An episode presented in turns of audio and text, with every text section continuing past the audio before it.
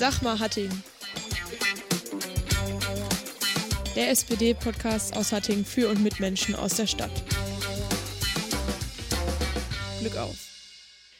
Herzlich willkommen zu unserer neuen Podcast-Folge. Ich bin wieder als Moderatorin zurück, da Leon mich ja letztes Mal äh, als Urlaubsvertretung vertreten hat. Und ich hoffe natürlich trotzdem, dass euch die letzte Folge gefallen hat. Heute sind wir aber doch nicht wie angekündigt mit einer Hattinger Gastronomin im Gespräch. Ähm, das werden wir aber auf jeden Fall noch nachholen, sondern mit Axel, unserem Bundestagskandidaten. Hallo Axel. Hallo Martha. Du warst ja schon mal in einer unserer Podcast-Folgen zu Gast, deswegen würde ich jetzt die längere Vorstellung auslassen, aber vielleicht kannst du dich trotzdem einmal kurz für unsere Zuhörerinnen und Zuhörer vorstellen. Ja, ich mache es ganz kurz. Mein Name ist Axel Echeverria und äh, ich kandidiere für den Wahlkreis 139, sprich unter anderem auch Hattingen für den Deutschen Bundestag.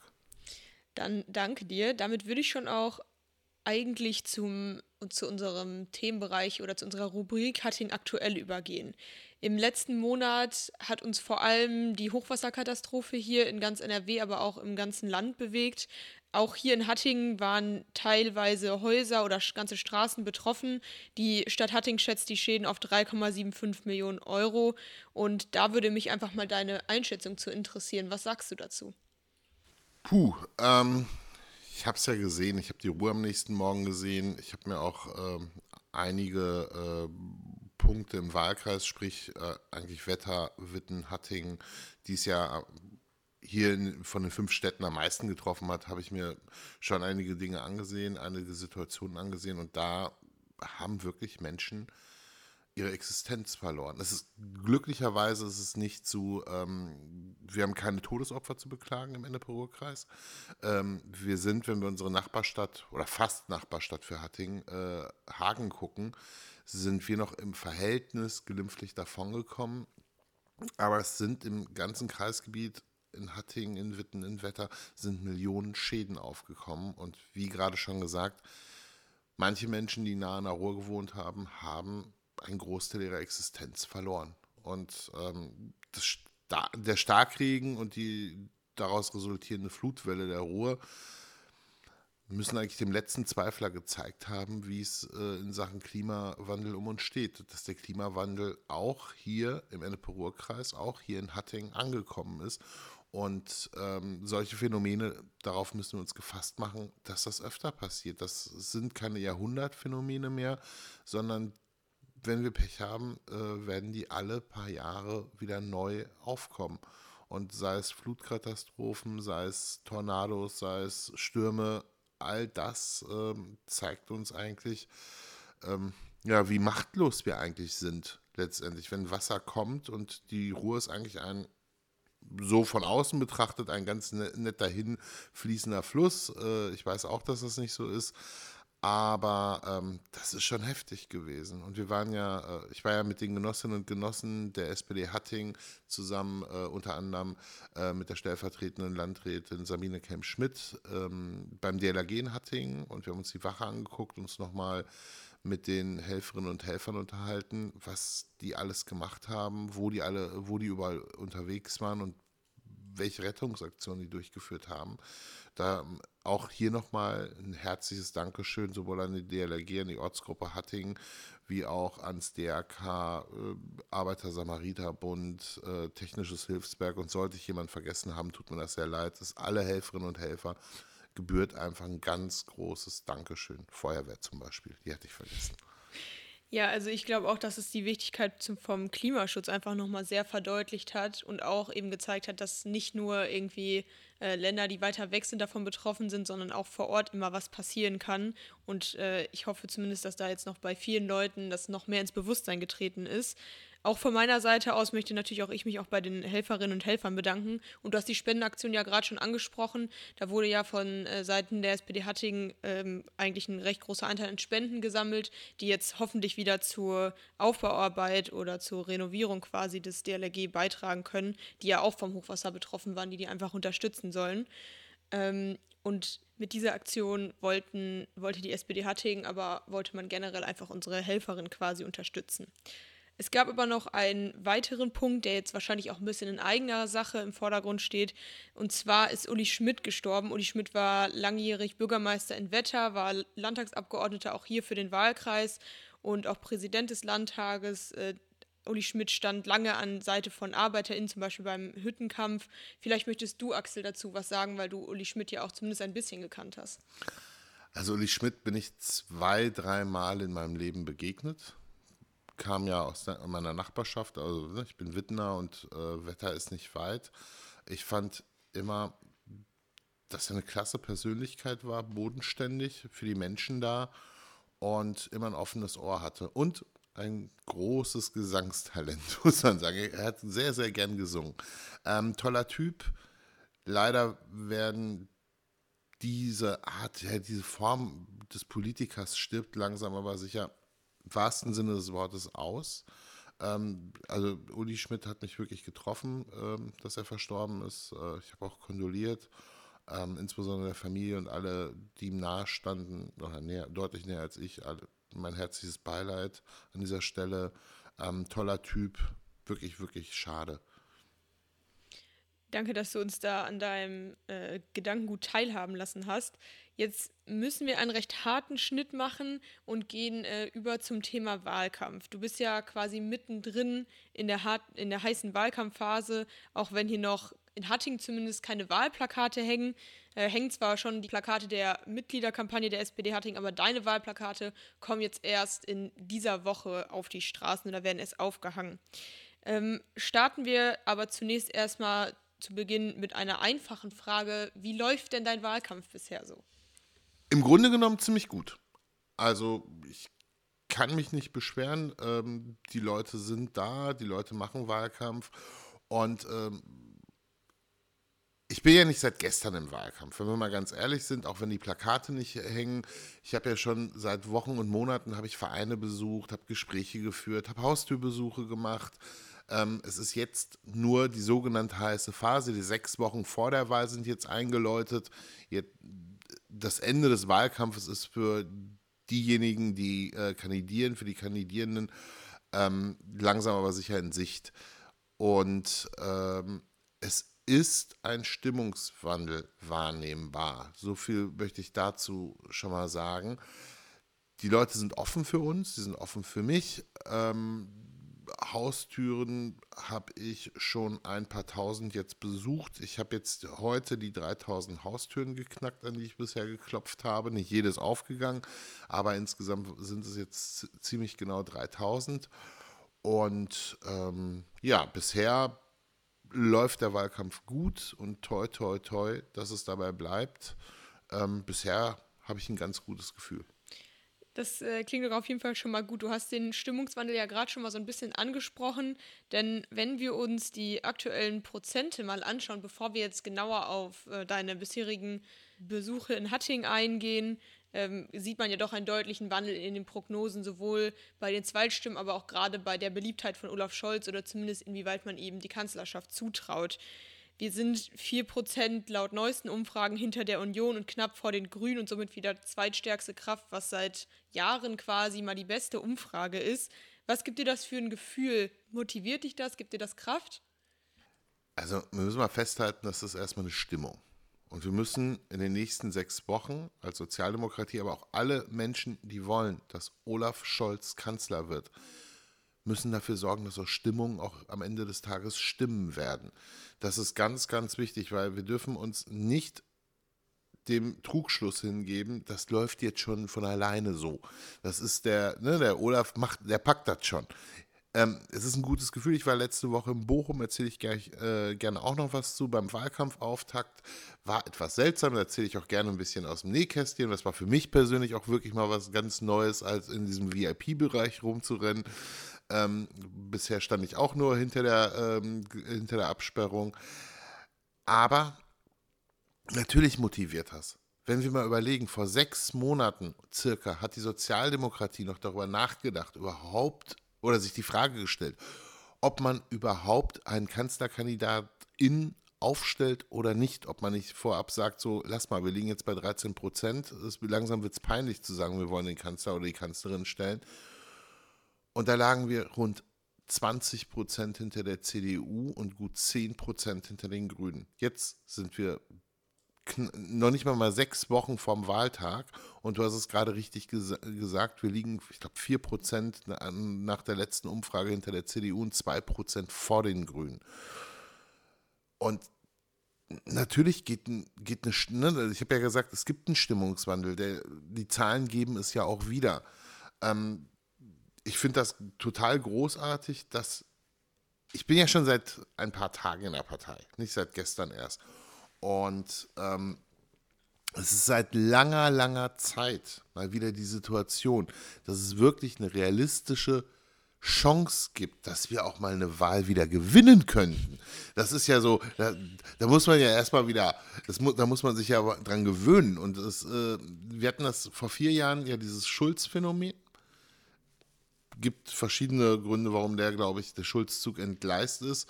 Aber es ist ja diesmal andersrum. Es ist ja ein, äh, es ist ja ein langsamer Prozess gewesen. Langsam, Prozentpunkt für Prozentpunkt, haben wir uns eigentlich an die Grünen und an die CDU rangerobbt. Und ähm, natürlich ist das ein, ein, Motivationspunkt. Und natürlich gibt das einem auch Kraft und dass man sich denkt, so, hey, natürlich mache ich fünf, sechs Termine am Tag und äh, gehe von Tür zu Tür und kämpfe um jede Stimme. Darauf wird es jetzt ankommen. Und ich glaube, die Bundestagswahl am 26.09. wird eine ganz, ganz knappe Kiste. Und wir haben wirklich, wirklich die Chance, ab dem 26.09., beziehungsweise wenn der Bundestag sich konstituiert und so weiter und so fort, aber endlich mal wieder den Kanzler zu stellen. Und man muss Frau Merkel erstmal ganz großen Respekt bekunden. Die Frau hat es geschafft, 16 Jahre sich am Spitze dieser Republik zu halten. Plus, in vielen Bereichen hat sie es wirklich ganz gut gemacht. Ich habe sie nie gewählt, ich habe sie nie unterstützt und ähm, ich habe auch nie, ich hab, bin auch nie in der Verlegenheit gekommen, äh, sie wählen zu müssen in, nach, aufgrund irgendwelcher Absprachen im Bundestag. Aber sie hat es okay gemacht. Aber sie hat auch das ist aber noch normal, ziemlich viele Zukunftsfragen offen gelassen. Und diese Zukunftsfragen müssen jetzt gelöst werden. Und wenn Frau Merkel etwas nicht ganz so gut gemacht hat, dann ist es, ähm, dass sie sehr abwartend war. Und viele Fragen jetzt, wir haben es vorhin über den Klimawandel gesprochen, das ist ein Beispiel, die müssen jetzt angegangen werden und sie müssen auch aus dem Kanzleramt heraus angegangen werden. Das muss Chefinnen-Sache werden. Und äh, deswegen freue ich mich total, dass wir wirklich, wirklich die Chance haben, den Kanzler zu stellen. Also ich bin voll bei dir. Es ist auf jeden Fall mal schön, wieder positive oder positivere Umfragewerte zu sehen, weil es ja jetzt schon wirklich länger nicht mehr der Fall war, dass wir irgendwie großartig Prozente dazu bekommen haben. Ähm, ist auch auf jeden Fall mental was Neues und ich glaube, dass man es jetzt auch wieder als realistisch ansehen kann, dass wir den Kanzler stellen. Das war ja, wie du schon gesagt hast, vor irgendwie einem halben Jahr eher ähm, eine utopische Vorstellung, sagen wir mal so. Und ich glaube, es kommt, geht, kommt halt jetzt vor allem darauf an, zu sagen, okay, wir müssen die Union aus der Re Regierungsverantwortung kriegen, weil sonst kriegen wir gerade im Bereich Klimaschutz halt massive Probleme. Und ich glaube, das ist das, worauf es maßgeblich ankommt. Und vor allem dann mit dem Ziel daran gehen, dass wir den Kanzler stellen, ist natürlich die beste Vorstellung. Du hast gerade aber schon mal den Wahlkampfauftakt in Bochum jetzt am vergangenen Wochenende angesprochen. Vielleicht kannst du da einmal von berichten. Ja, ähm, kann ich gerne machen. Ich war äh, in Bochum auf, äh, beim Auftakt. Es waren die Zahlen, äh, wie viele Menschen jetzt letztendlich da waren, unterscheiden sich so ein bisschen. Äh, zu irgendwo, die liegen irgendwo 1300 bis 1500, das hat, glaube ich, die Polizei gesagt, bis zu 2000, das hat RTL behauptet. Ähm, auf jeden Fall war der Platz voll, es war eine Riesenstimmung da. Und ähm, es haben halt auch, ne, Rainer Hoffmann hat dort gesprochen, ähm, wir haben, äh, es gab Diskussionsrunden und zum Schluss kam halt Olaf und hat eine sehr, sehr gute Rede gehalten. Und für seine Verhältnisse hat er echte Emotionen gezeigt. Also ich war baff, dass, äh, dass der Mann äh, das so kann. Und ähm, wie ich schon vorhin angeschnitten hatte, es war das erste Mal, dass ich halt auf der anderen Seite des Zauns saß, in so einem, ja, schon VIP, also direkt vor der Bühne. Ähm, das war schon ein bisschen seltsam für mich, weil das war so Koryphäe der Sozialdemokratie neben Koryphäe der Sozialdemokratie neben Koryphäe der Sozialdemokratie und Icke. Das, ähm, ja, mal gucken. Vielleicht muss ich mich ja jetzt in Zukunft daran gewöhnen, dass das so ist. Nein, es war aber eine tolle Veranstaltung. Es war eine richtig gute Stimmung.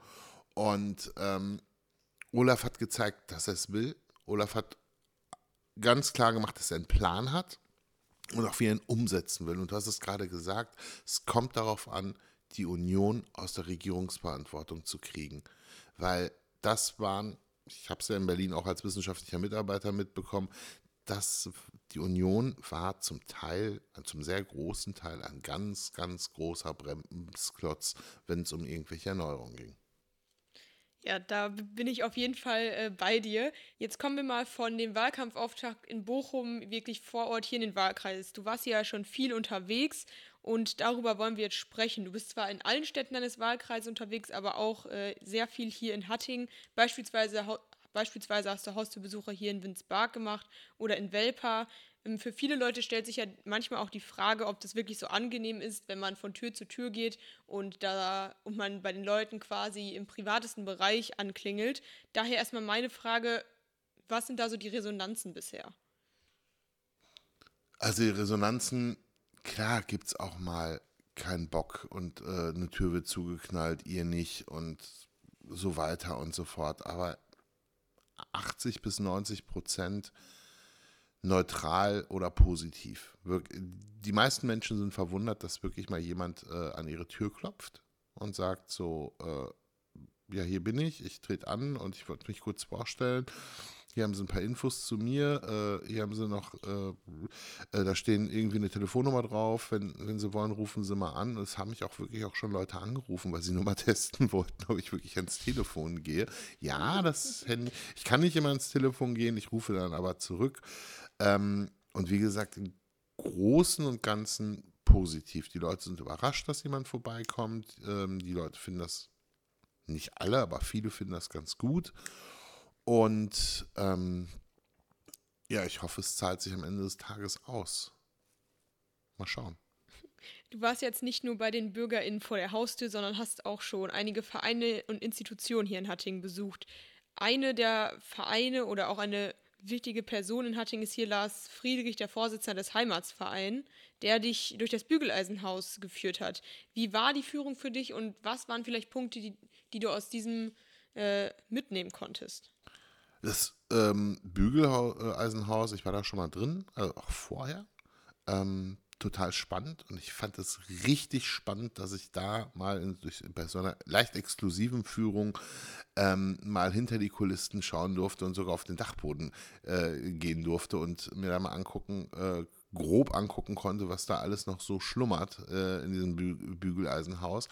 Ähm, ja, total toll. Erstmal ganz, ganz großes Dankeschön an den Lars Friedrich, dass er diesen Job macht. Der macht das super ich glaube, äh, das ist mein Gefühl, sage ich jetzt mal. Ich glaube, an seiner Person hängt eine ganze Menge an diesem Verein und äh, ganz großartige Arbeit, die er dort macht. Und ähm, ja, er hat mir einige Dinge beigebracht quasi, die ich über Hatting noch nicht wusste. Ähm, sehr tolle Führung durch ein super schönes Haus mit viel, viel Geschichte und äh, ja. Aber interessant fand ich auch, wenn man, ne, ich bin ja Historiker von Hause aus und, und, und Hattingen verbindet man ja immer so, oh, Mittelalterstadt, äh, keine Ahnung, Fachwerk, Pipapo, zwei Burgen.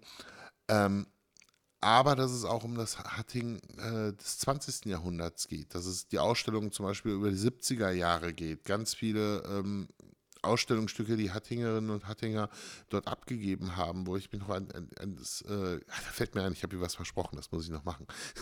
an dieser Stelle. Nein, er hatte die Mainzelmännchen als äh, Gummifiguren da aufgestellt. Ähm, ich weiß, du, bist, du kannst dich an die Mainzelmännchen nicht Doch, erinnern. Ich kenne die Mainzelmännchen wirklich. Echt? Du kennst ja. die Mainzelmännchen, cool. äh, und es fehlte ihm, glaube ich, eine Figur. Und ich habe äh, hab nämlich zu Hause, meine Oma hatte die auch, nicht alle, aber ich glaube nämlich, dass die Figur, die ihm fehlte, die haben wir noch zu Hause bei meinen Eltern stehen. Ich muss mal unbedingt, jetzt komme ich wieder raus. Lars, wenn du das so hören solltest, ich mache das noch. Ich habe dich nicht vergessen. Doch, ich habe dich vergessen, aber es ist mir da eingefallen. Ähm, wie gesagt, total toller Typ, total total äh, tolles Haus und hier nochmal Werbung an alle, die das hier hören und sich denken, sie sollten sich mal angucken. Ja. Und man, ähm, was ich wenn es wieder geht, wenn das Wetter auch mal passt und ich auch ein bisschen mehr Zeit habe, ähm, werde ich auch mal eine Führung mit dem machen, weil ich glaube, dieser Mann hat unglaublich großes Wissen über diese Stadt und ähm, fände ich mal interessant, mit dem, von dem durch die Altstadt geführt zu werden. Das werde ich auch noch tun. Du hast jetzt viel von der Führung erzählt. Gab es denn jetzt auch konkrete Forderungen, die Lars an dich weitergetragen hat, die du jetzt äh, im Bundestag oder auch sonst in irgendwelchen anderen Ämtern umsetzen könntest, die dem Heimatverein oder dem Bügeleisenhaus maßgeblich weiterhelfen würden? Ja, natürlich hat er, hat er auch über Probleme, möchte ich es noch nicht mal nennen. Doch, es sind Schwierigkeiten, die so ein äh, Verein, der auf dem Ehrenamt beruht, ähm, halt hat. Äh, es kommen demnächst Kosten auf den Verein zu, auf das Bügeleisenhaus. Ich glaube, das Dach äh, ist ein Problem mittelfristig und wer die Hattinger Altstadt kennt und das Bügeleisenhaus kennt, äh, es ist schon sportlich, sich zu vorzustellen, dass da, dass da ein Gerüst rumgestellt werden muss. Also das ist alles nicht einfach, was da auf den Verein zukommt und gerade ihn auch als Person, als Vorsitzenden. Und ähm, das Vereine, die halt äh, auf dem Ehrenamt ruhen, halt auch Probleme oder es ist schwerer haben, sich um Fördermittel zu bewegen, bewerben. Und das äh, seine Idee war es halt, dass man so eine Art zentrale Anlaufstelle mal macht, äh, wo auch Vereine äh, wie, wie, jetzt rund um das Bügeleisenhaus ähm, da die Möglichkeit haben, äh, dass man sie da unterstützt, äh, Fördermittel akquirieren zu können. Und das fand ich eine ganz, ganz, ganz tolle Idee, weil da ist er nicht alleine. Da gibt es viele Vereine, leben vom Ehrenamt, gerade die historischen, äh, die hier unterwegs sind in allen Städten. Und ähm, das fand ich eine ganz klasse Idee, weil oft genug sind die Förderprogramme da, die, die Mittel werden gar nicht vollkommen abgerufen, weil es auch nicht ganz so einfach ist, so einen Antrag zu stellen und dann den äh, ganzen Papierkram zu machen. Und wenn man das wie er ehrenamtlich macht, äh, abends noch irgendwie am PC, dann wird das halt auch irgendwann vom Workload her schwierig. Und das fand ich eine ganz tolle Idee und die werde ich definitiv mitnehmen. Das ist doch auf jeden Fall schon mal gut, dass du da dann auch Punkte für deine Arbeit im Bundestag raus mitnehmen konntest. Kommen wir zu einem nächsten Termin, den, den du hier in Hattingen noch wahrgenommen hast. Und zwar hast du den Hospizverein Witten-Hattingen besucht, die eine sehr wichtige Arbeit leisten und vor allem Menschen an ihrem Lebensende weiterhelfen. Vielleicht kannst du noch mal von diesem berichten. Klar, gerne. Ähm, wenn ich ehrlich bin, das ist einer der auf vielen Ebenen interessantesten Besuche gewesen. Ich möchte keinen anderen schmälern, aber ähm, wenn es um das Thema Tod geht und Ende des Lebens und äh, freie Entscheidung, das war schon spannend mit den Menschen zu diskutieren. Also der Verein kümmert sich halt auch ehrenamtlich um, äh, der betreut Menschen und Angehörige, ähm, die halt aufgrund von Erkrankungen in aller Regel ähm, so klar auf das Ende des Lebens hin steuern. So, und also wenn schon klar ist, dass dieser Mensch, äh, dass ein Mensch sterben wird, gibt es äh, die Möglichkeit, sich an diesen Verein zu wenden und dann kriegt der Mensch selbst und auch die Angehörigen eine gewisse Betreuung von denen. Und äh, ich fand das ganz großartig, was diese Menschen dort für einen Job machen. Ähm, total wichtig für die Gesellschaft. Über den Tod wird viel zu wenig gesprochen. Und wir haben sehr, sehr, sehr, sehr lange auch über das Thema ähm, Sterbehilfe gesprochen. Ist ein extrem schwieriges Thema. Wir haben es, wir haben es wirklich sehr lange, äh, eigentlich ging es sehr schnell um das Thema, dass man, dass man halt gesagt hat, okay, wir, wir machen mal hier die Feuerstellen auf und reden mal über die äh, äh, harten Fakten.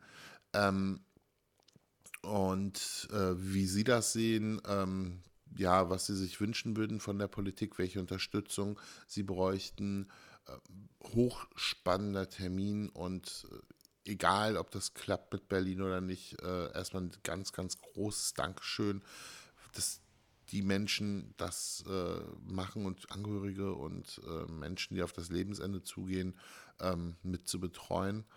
Äh, ja, also hat, hat, mich sehr nachdenklich hinterlassen, der Termin. Äh, war mal einer der interessantesten und spannendsten Termine, die ich hatte in diesem Wahlkampf bisher. Und ich habe den auch ganz klar versprochen, ich komme wieder, sollte es klappen und das werde ich auch einhalten.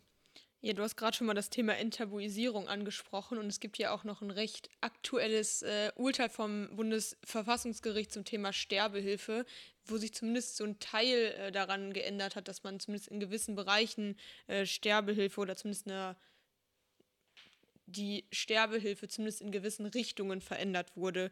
Wie stehst du generell zu dem Thema? Und vielleicht kannst du auch nochmal sagen, von welcher Unterstützung ähm, der Hospizverein Wittenhatting da gesprochen hat.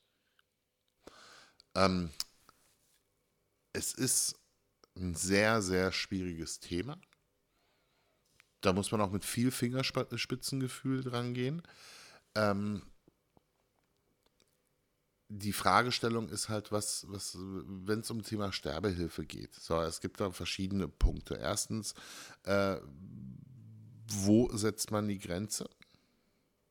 Wo, ne, wo sagt man, okay, du bist krank oder nicht krank und äh, man kann nicht jemanden, weil er, weil irgendwie, ich möchte hier niemanden irgendwie an Pranger stellen, aber äh, so, ich bin 17, mein Freund hat sich von mir getrennt, ich bringe mich um, darum geht es nicht. Ähm, und es geht auch nicht um, ähm, um Verstimmung äh, und äh, Menschen, die zum Beispiel auch psychische Probleme haben, ähm, sondern wirklich um die harten Fakten, wenn jemand unheilbar krank ist und die Frage eigentlich nur noch ist, wann und nicht ob er stirbt oder sie. Und diese Menschen wirklich das Ende selbst wählen wollen. Das heißt, für sie eine Vorstellung von Würde haben, wie sie aus dem Leben treten. Das sind natürlich immer Risiken bei, so nach, nach dem Motto, ich will meinen Verwandten nicht zur Last fallen. Diesen, ne, diesen Schwachsinns, also nicht Schwachsinnsgedanken, aber das darf ja nicht der Grund sein, weswegen ein Mensch aus dem Leben tritt, weil er niemandem zur Last fallen will. Kann auch Teil der eigenen Entscheidung sein, möchte ich mich nicht einmischen, aber dass solche Dinge muss man halt im Auge behalten oder es, das, das, ne, es gibt halt ein paar Risiken in diesem Feld. Da gibt es viele, viele Minenfelder, in die man reinlaufen kann. Und da muss man sehr vorsichtig sein. Aber ich finde schon, es hat was mit Würde zu tun. Und in der heutigen Zeit äh, sollten Menschen, die unheilbar krank sind, auch wenn sie es denn wollen und nach vielen Maßgaben. Also es gibt wir haben auch verschiedene äh, äh, Modelle, die schon in Europa praktiziert werden, äh, beispielsweise der Schweiz und in den Niederlanden haben wir da diskutiert und dass man st unter strikten Vorgaben so etwas möglich machen sollte. Das war der zentrale Punkt, über den wir sehr, sehr lange diskutiert haben. Und ähm, ja, da muss man über die konkrete Ausformulierung äh, noch sprechen, aber im Grundsatz wäre ich da komplett bei, äh, diesen, bei den Mitgliedern des Vereins. Und ich war ja im, im Bundestag, als es äh, als Sterbehilfe das letzte Mal ähm, diskutiert wurde. Und das sind halt immer so Momente äh, der Sternstunde der Politik, möchte ich gar nicht sagen, nicht, nicht, nicht zusammen mit dem Thema, aber wo sich halt ähm, die unerwartetsten Koalitionen bilden, weil dann der, ähm, der äh, Fraktionszwang aufgehoben wird. Das ist, Glaub, ne, das ist, eine, das ist wirklich eine, die, die Mutter der Gewissensentscheidung, würde ich sagen. Und wer dann auf einmal mit wem an einem Gesetzesvorschlag äh, arbeitet, ist hochspannend. Wie gesagt, das Thema wird, wird nochmal angefasst werden müssen, wenn ich es richtig im Kopf habe. Und ähm, ja, werden interessante und lange Diskussionen werden. Ja, ist auf jeden Fall ein sehr komplexes Thema. Also meine persönliche Meinung, ich glaube, soll, jeder sollte in Recht und Würde sterben dürfen, sofern er eben bestimmte Kriterien erfüllt. Da bin ich auch gar keine Expertin für, aber ich glaube, dass da auf jeden Fall äh, Wandel nötig ist, um das eben möglich zu machen. Ähm, aber das ist ja der Punkt. Ich bin da auch kein Experte dafür. Ich würde es auch niemals behaupten, aber wenn, ich weiß gar nicht, wie viele Menschen das waren, 20, 30 so in dem Schnitt, äh, Damen und Herren, die das seit Jahren machen, die da seit Jahren unterwegs sind. Sind auch größtenteils keine Mediziner, aber die im direkten Austausch mit Menschen stehen und nicht nur mit einem, sondern äh, mit mehreren. Ich glaube, auf deren Wort kann man da schon ein ganzes Stück weit vertrauen. Und äh, die haben da ihre Erfahrungen mitgemacht und sie haben auch die Erfahrung mit äh, dem Staat gemacht, wie, welche Möglichkeiten es da gibt und wo da Probleme liegen. Und deswegen würde ich auch im Fall der Fälle äh, nochmal, gerade in dem Bereich, wenn es mal darauf zugeht, dass man darüber reden muss, abstimmen muss, dran an dem Thema arbeiten muss, würde ich auf jeden Fall auf den Verein auch nochmal zugehen. Ja, auf jeden Fall ein spannendes Thema, was man nochmal in den politischen Diskurs bringen muss. Ich würde jetzt gerne mit dir über einen letzten Verein sprechen, den du noch besucht hast, aber erstmal vorweg, du hast ja noch sehr, sehr viele andere Vereine besucht. Also den Stadtsportverband, warst beim H2-Netzwerk Besuch in Herten, was dir auch inhaltliche Impulse gebracht hat. Dann hast du dich mit Merlin e.V. getroffen, hast aber auch ganz äh, klassisch mit uns zum Beispiel hier mit den Jusus Hatting Materialien verteilt in der Innenstadt. Also du hast ja wirklich sehr viele verschiedene ähm, Sachen schon gemacht oder Müll gesammelt in Holthausen. Aber abschließend würde ich gerne mit dir über deinen Besuch beim NABU sprechen. Ähm, du hast den NABU in Holthausen in der Ökozelle besucht mhm. und da auch den Vorsitzenden Thomas Grison-Flieger getroffen. Vielleicht kannst du da einmal über den Besuch sprechen und auch vor allem um die politischen Erfahrungen, die, um die politischen Forderungen, äh, die durch diesen Besuch zusammengekommen sind. Ähm, das war auch ein super spannender äh, Besuch.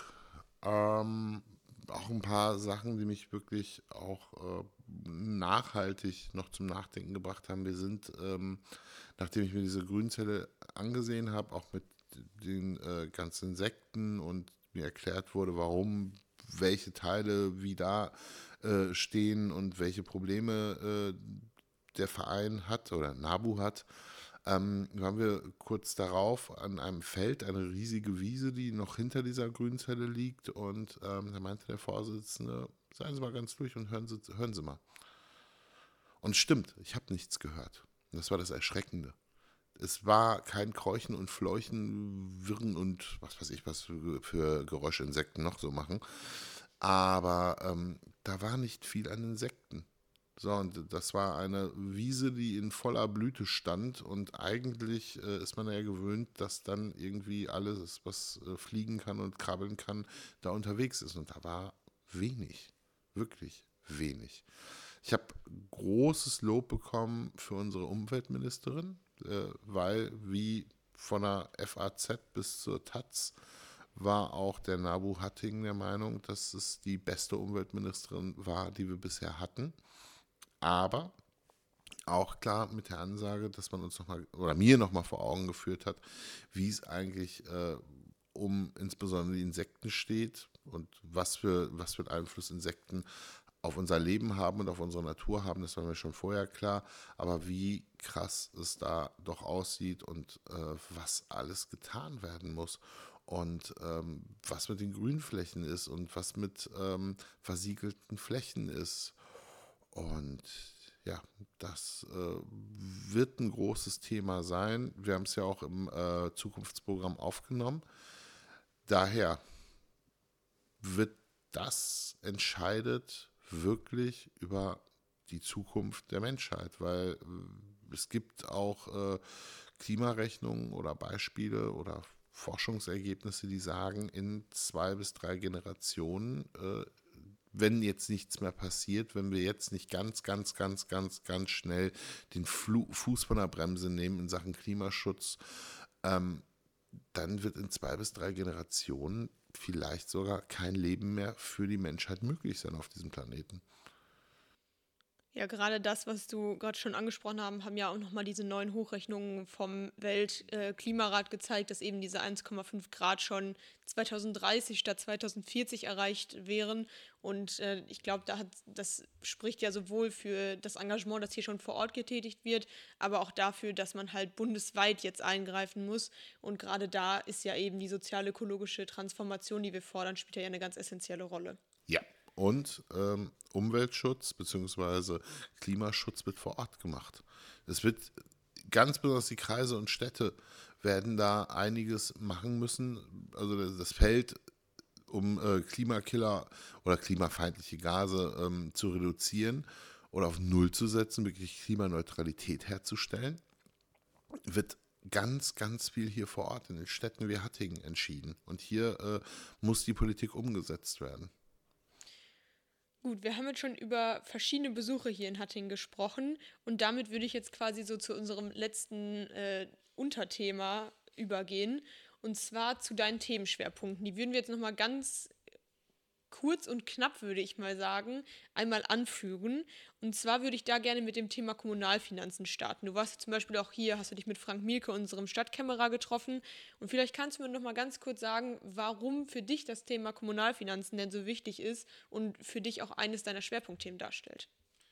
Also erstmal nochmal herzliches Dank auch an Frank, sollte er zuhören, für das tolle Gespräch.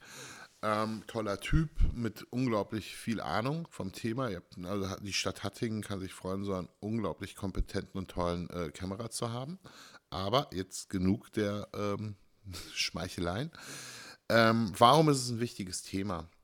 Ob dieser Staat funktioniert oder nicht, kriegen die Menschen noch mit vor ihrer eigenen Haustür.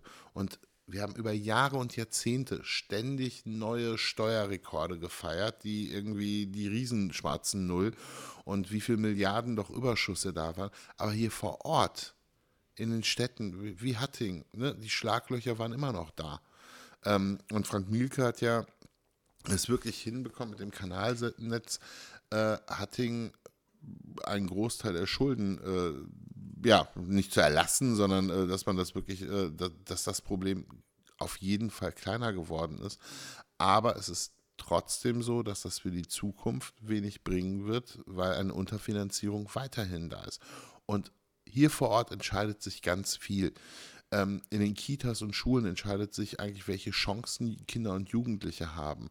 Ähm, gucken wir unseren öffentlichen Nahverkehr an. Wenn wir wirklich klimaneutral auf diesem Planeten leben wollen, geht das nicht ohne öffentlichen Nahverkehr und eine große Mobilitätswende. Und dafür brauchen wir den ÖPNV.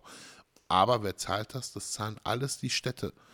Ähm, und das sind alles Punkte, die extrem wichtig sind. Und die Menschen kriegen doch nur mit, was sich tut, wenn es auch hier vor Ort ankommt.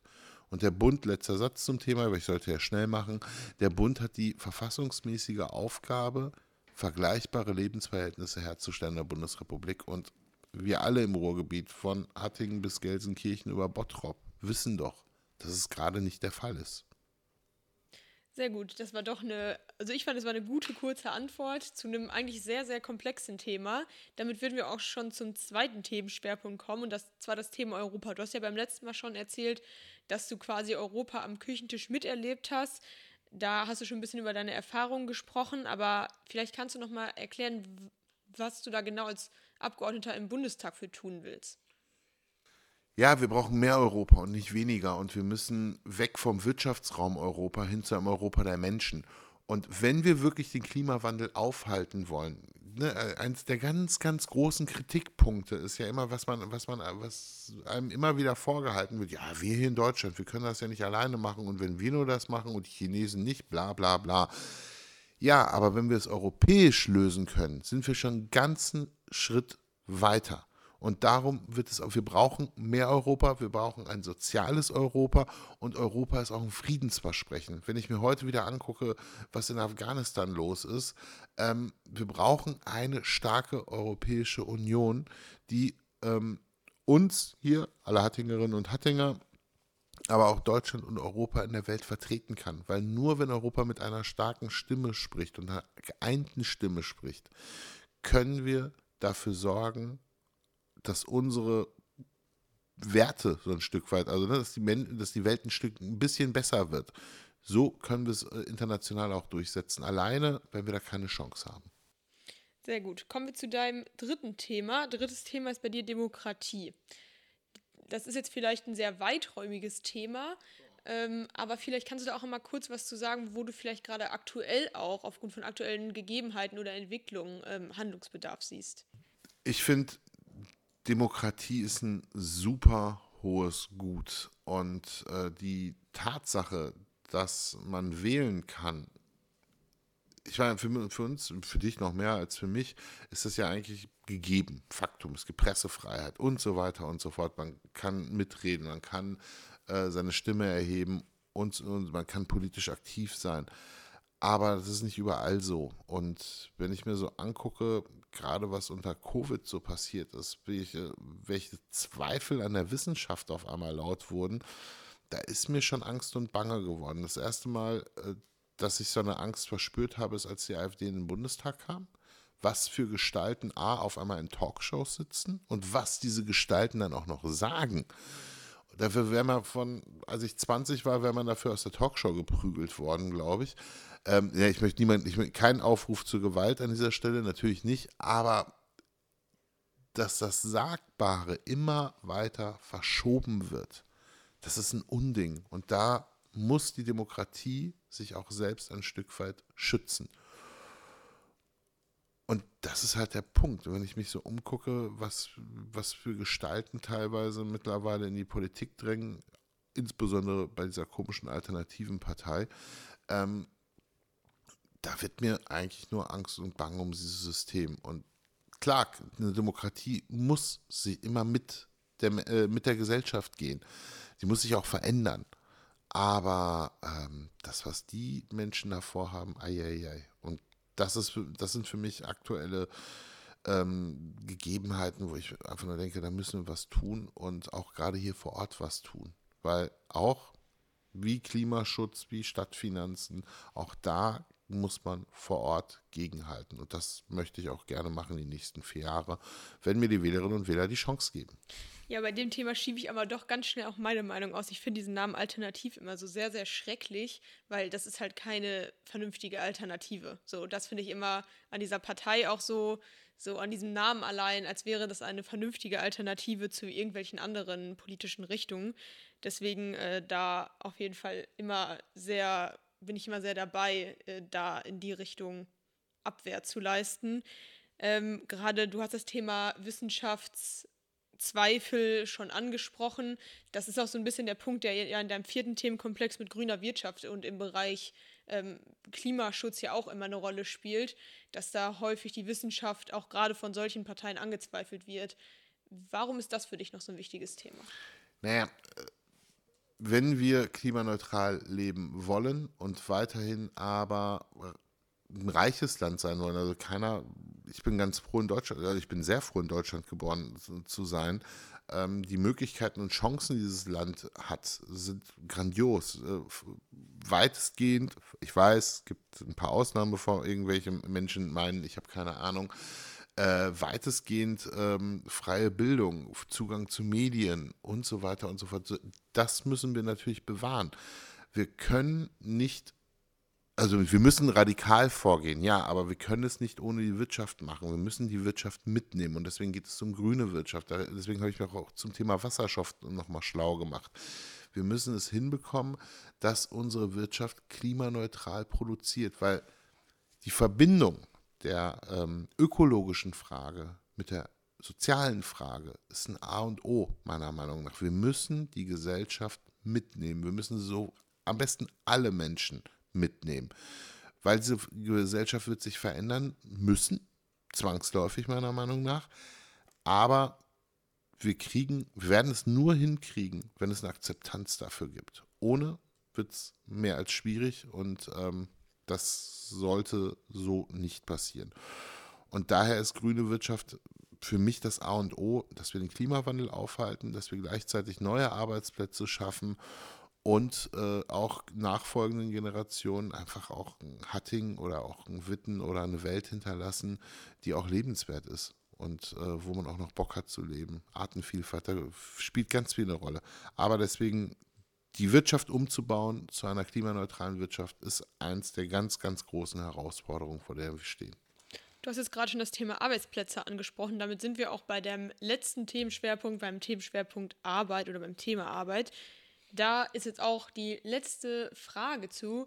Und du arbeitest ja bei der Agentur für Arbeit und da hast du ja mit Sicherheit auch schon viel miterlebt. Du hast es jetzt gerade schon mal angesprochen, inwieweit du dir das im Wandel auch mit der grünen Wirtschaft vorstellst. Aber was wären noch Punkte, die sich deiner Meinung nach auf dem Arbeitsmarkt und für Arbeitnehmerinnen und Arbeitnehmer maßgeblich verändern müssen? Ja, jede Menge. Du hast es angesprochen, ich bin da beruflich unterwegs. Ähm, wir haben verschiedenste Baustellen auf dem Bereich des Arbeitsmarktes. Wir können davon ausgehen, dass es ganze Jobbranchen in den nächsten 10, 20, vielleicht auch 30 Jahren nicht mehr geben wird. Ich bringe mal ein Beispiel, ob es funktioniert oder nicht, werden wir sehen, aber autonomes Fahren. Autonomes Fahren wird den kompletten äh, Jobbereich der Mobilität, seien es äh, Taxifahrer, sei es Busfahrer, sei es Fernverkehr. All das könnte irgendwann autonom äh, fahren. Und das sind Millionen von Jobs oder Hunderttausende von Jobs, die da dranhängen.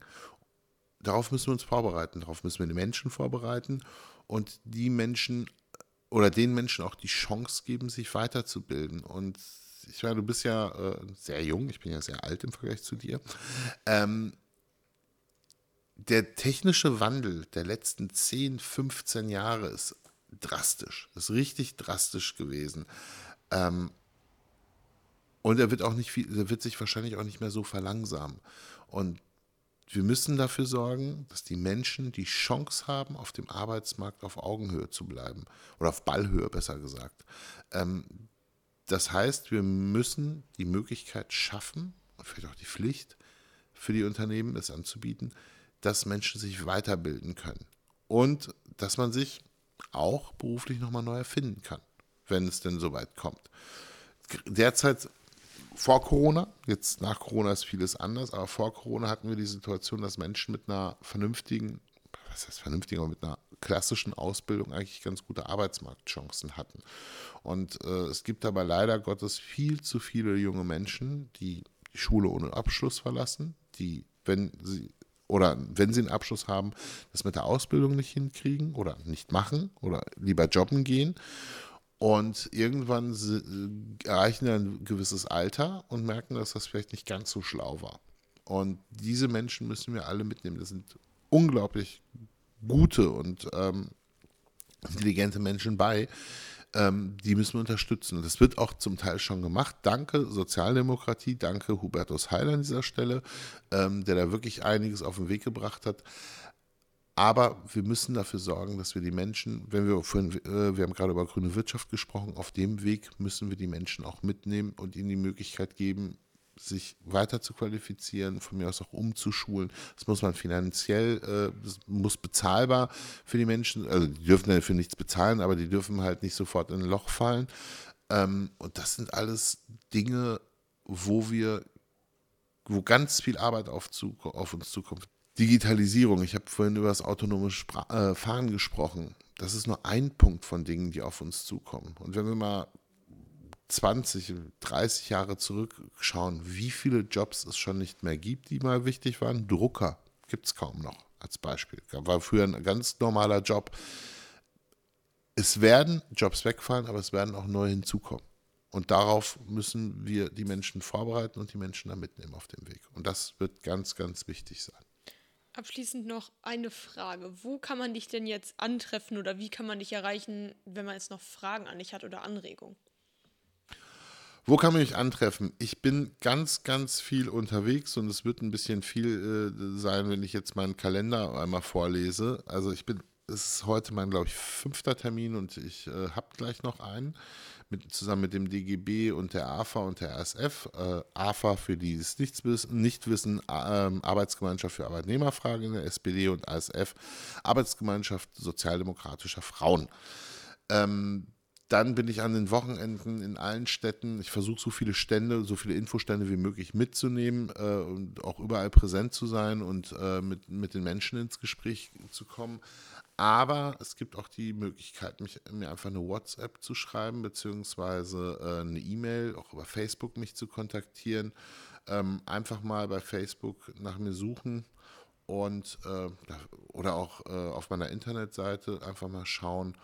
Und da gibt es viele Möglichkeiten, mich zu kontaktieren. Also ich bin in Hattingen, ich bin in Witten, ich bin in Wetter, ich bin in Herdeck, ich bin in Spuckhövel unterwegs. Ähm, und man kann auch einfach an den Infoständen die Genossinnen und Genossen gerne fragen. Auf meinem Flyer stehen auch meine Kontaktdaten drauf. Einfach anrufen, einfach eine WhatsApp schreiben. Vielleicht kann ich nicht immer ans Telefon gehen, aber ich rufe zurück. Ja, dann danke dir dafür und danke dir, dass du heute dabei warst. Und damit sind wir auch am Ende der heutigen Podcast-Folge angekommen. Ich danke auch allen, die bisher zugehört haben und hoffe, dass wir uns beim nächsten Mal wieder hören und würde mich dann jetzt an der Stelle verabschieden. Ja, Martha, also ich glaube, äh, die Hörerinnen und Hörer sind froh, dass du aus dem Urlaub zurück bist. Und äh, herzlichen Dank für die Einladung und Glück auf.